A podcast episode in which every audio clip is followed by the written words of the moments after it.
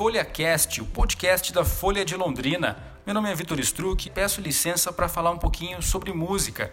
Hoje com o cantor, guitarrista e compositor Tiago Gui, que no alto dos seus 25 anos já demonstra muita maturidade no seu disco de estreia, chamado Tell Uncle John. Nós ficamos sabendo que ele passou por aqui neste final de semana acompanhando a cantora canadense Dawn Tyler. O disco está disponível em todas as plataformas de streaming. Confira só.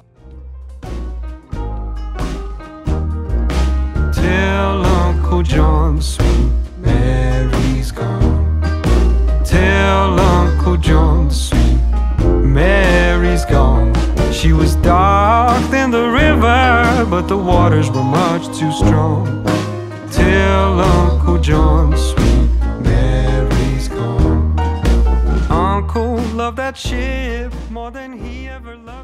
Meu, quer dizer então que tu usou uma história pessoal da, da tua infância, imagino que era a questão do barco do teu tio e virou o mote da, da música que leva o CD leva o nome, né? Que, que história é essa? Como é que é isso, cara? Então, na verdade a história é fictícia, ainda bem, porque eu. Ah, então era tudo. É, não, não é uma história dessa se eu tivesse vivido por uma coisa dessa. Porque assim, a história. Então, valeu, fundo... obrigado, então vamos terminar a entrevista por aqui, já encerrou.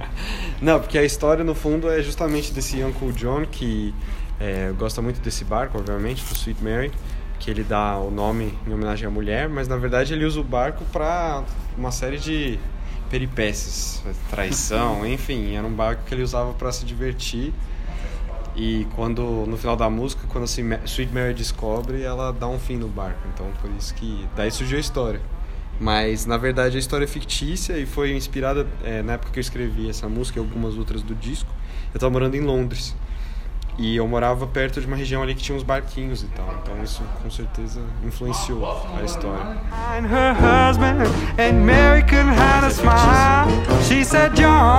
Tem, não é teu tio, então. Não é meu tio. É, mas e cara, como é que o Uncle Joe veio parar em Londrina, então, aqui acompanhando a cantora canadense? Exatamente. É, eu trabalho com o Marcelo Naves, né? eu toco na banda dele chamada Marcelo Naves and the Tiger Man. E ele trabalha bastante com artistas internacionais. É, a gente está acompanhando a Donna agora e tem mais alguns planos de acompanhar outros artistas ao longo do ano. Então, é, quando não estou trabalhando com o meu próprio projeto, eu toco guitarra e, enfim, é, atuo em alguns outros projetos, normalmente de blues, né?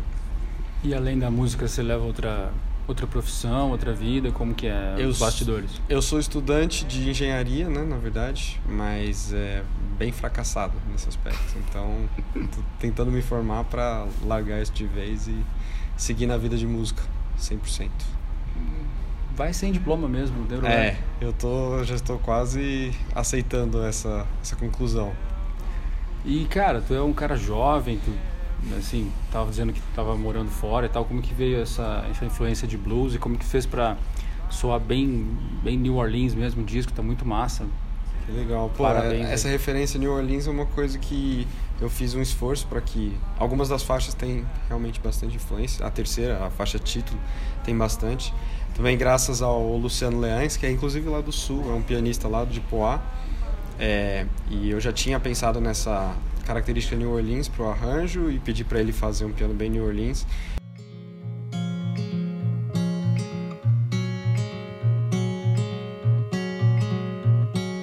I'm not gonna live by the ocean. How can I relish the sea when my baby is on her own in tem a nona faixa também é bastante bastante influenciado pelas pelas bandas de rua de lá. E assim eu sempre gostei muito de blues. Meus pais escutavam bastante tem bastante disco em casa. Sempre tive é, uma conexão muito forte com esse tipo de música. E quando eu me mudei para Londres para estudar inclusive esse foi um lado que a engenharia veio a calhar é, eu acabei frequentando bastante bar conheci me infiltrei na comunidade de músicos por lá e acabei tocando mais do que estudando no final das contas e assim solidificou esse meu gosto pelo blues que eu já tinha mas que lá realmente eu passei a atuar e passei a tocar com uma galera que abriu assim as portas para um monte de sons que eu não conhecia. E enfim, e aí, por mais que esse não seja um disco de blues, com certeza tem muita influência e acho que transparece o fato de eu ter escutado bastante e continuo a escutar bastante coisa, não só de blues, mas diria que música negra americana, soul, R&B antigo, é, enfim, uma série de influências. É, eu tenho notado que parece que teve um, há uns anos atrás, uns 7, 8 anos atrás, um super revival do blues no Brasil, assim, uma série de festivais, até aqui de Londrina, Sim. um festival bem Sim. no circuito nacional, e agora parece que vem surgindo, teve um aumento em outros estilos, assim, de, de funk bastante, claro, tá falando bastante. Você acha claro. que o Brasil tá, tá mais assim? Como é que tá? Eu acho que sim, eu acho que em tempos recentes, assim, é, por causa de uma série de é, em parte, é, tem que dar crédito ao incentivo de entidades como o SESC e outras que fomentam assim é, atrações de blues e festivais de blues. E eu acho que teve assim por mais que, como eu disse, eu realmente tenha escutado mais blues quando eu fui para fora, quando eu tava aqui no Brasil, eu também ia curtir algumas bandas de blues, já tinha um pessoal rodando, principalmente nesse circuito Sesc.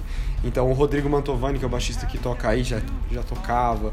É, eu já tinha visto ele tocar, Igor Prado. Esse pessoal, Igor Prado Band é, é a banda provavelmente mais importante de blues atualmente. Era a banda, né?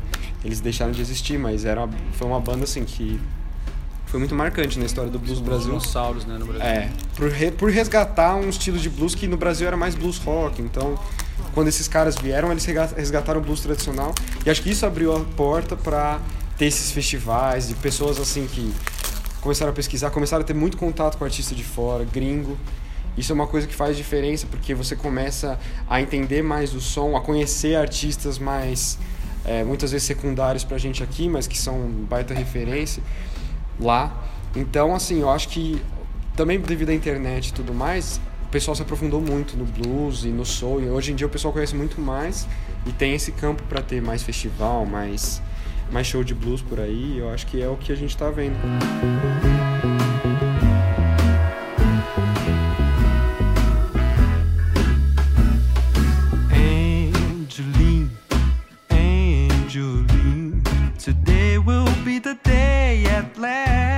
Legal essa questão do nome. É o teu nome mesmo, Guy? Ou Sim, é, não, é, essa é uma história engraçada, porque meu nome na verdade é Tiago. E só que meus pais, quando foram me dar o meu nome, eles fizeram uma consulta a um numerólogo e Tiago não, não batia. Então eles precisavam adicionar mais alguma coisa. E meus pais sempre foram muito vinculados à França. Eu cheguei a morar lá um tempo, minha irmã nasceu lá.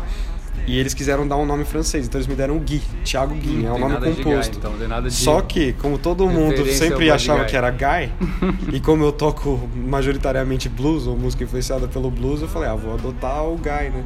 E o T e o T, né, que é T Guy, mais fácil de internacionalizar, eu acho. Caiu perfeitamente com a atmosfera. É, do... a ideia era exatamente e, essa. Cara, fazendo um faixa a faixa aqui, de forma bem breve, Claro. Que, você abre o disco com uma música chamada People People. Isso. É, People People é uma música que ela tem umas influências bastante diversas, assim. Eu diria que tem um pouco dessa coisa meio afro-caribenha com a percussão, é, um pouco Santana, um pouco Neville Brothers.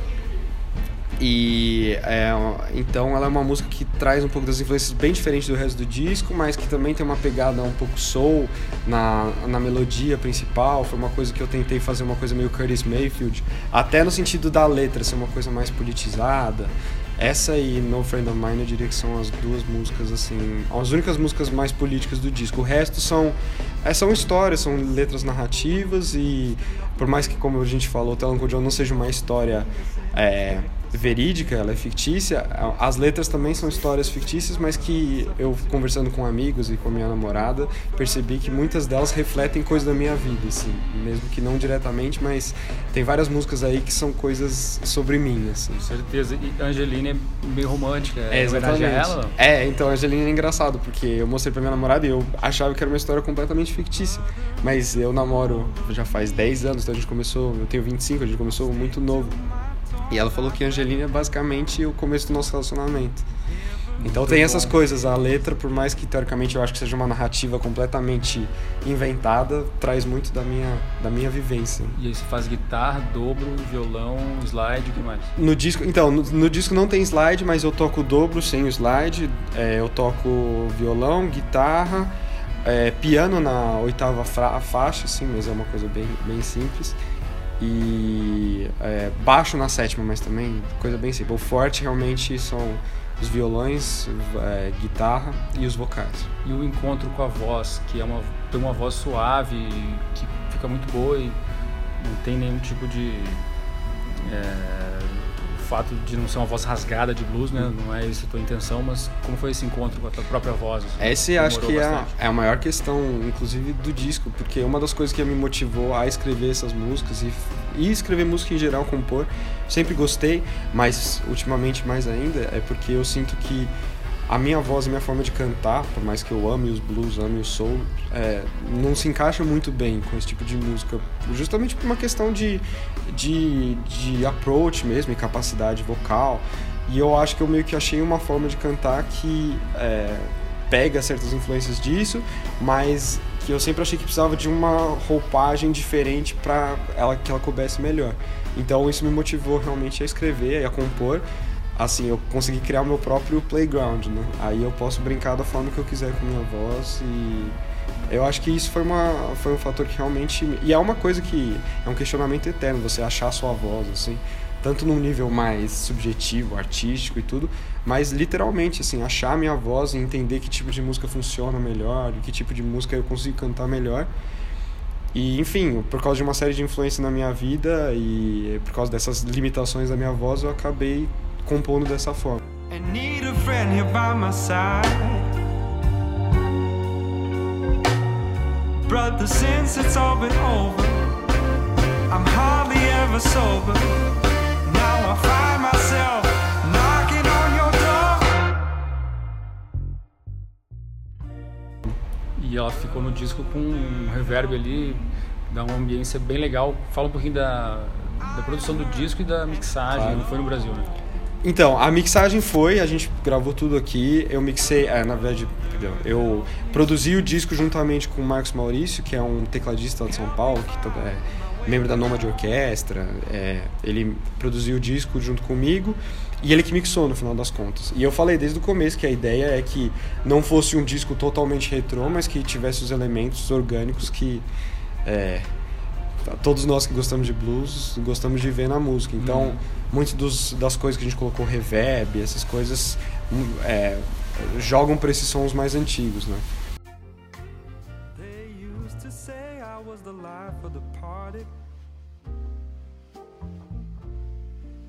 that was when I had you around. Now I'm on my own, putting words to our story.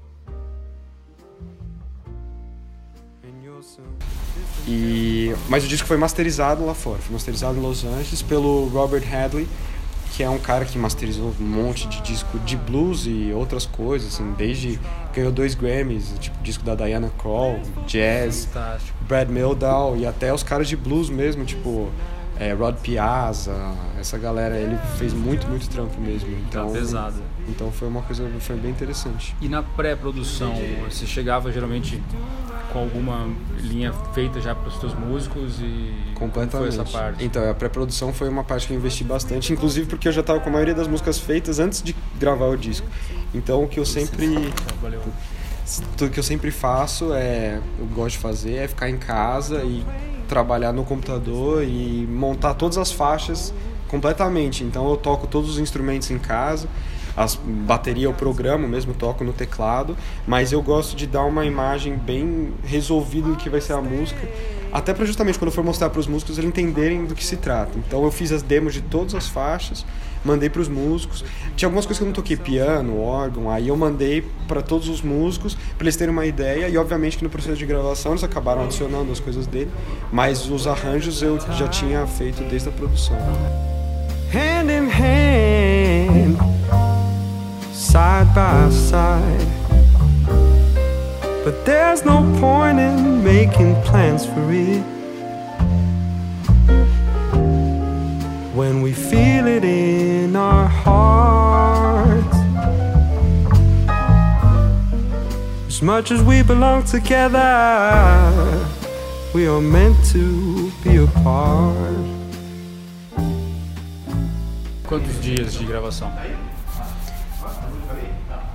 Foi relativamente rápido a parte de gravação. Eu acho que a gente gravou tudo em. É foram oito dias, assim, não corridos, mas oito dias total. Para quem está ouvindo esse podcast, nós estamos aqui no Teatro Cristal, onde nesta sexta-feira, né, o Thiago e um, uma série de músicos vão acompanhar a cantora Tyler Down. Down Tyler. Down Tyler. Eu, eu só inverti o nome dela, mas tudo bem. E aí nós aproveitamos essa passagem dele aqui por Londrina, sabendo através do do Instagram especificamente, que ele tinha lançado um disco fantástico nesse ano para bater esse papo. É, novas gerações estão conhecendo o teu trabalho, obviamente, pelo Instagram, pelas redes sociais, pelo Spotify. Como é que você está fazendo para mostrar esse trabalho, circular esse trabalho também para as pessoas mais velhas, as pessoas que, enfim, hoje em dia todo mundo quase utiliza, mas tem os ermitões hum, que gostam de música antiga e não, talvez não tiveram contato ainda, Sim. né? através disso que se encontra na sua frente o bom e velho CD que hoje em dia alguns diriam que é até uma loucura pensar mil CDs né que é a quantidade meio que padrão mas eu acho que é um marco na vida de qualquer artista fazer um CD então eu fiz questão de ter um CD físico inclusive eu botei bastante detalhe nas tem como você vê um livretinho com as uhum. letras enfim então eu fiz um CD mesmo com o objetivo de atingir todas essas pessoas que muitas vezes não têm o streaming ou preferem escutar de uma forma é, outra aqui no computador e então basicamente através do CD eu diria. E aí foi lançado há alguns poucos meses né? Como é que está sendo a circulação? Tu mora basicamente em São Paulo. Sim e sim. aí tem circulado por lá? Como é que está sendo essa parte? Tá tá sendo bem interessante porque eu lancei o disco exatamente tá no serviço de streaming há um mês né? Final de abril então vai dar um mês agora né?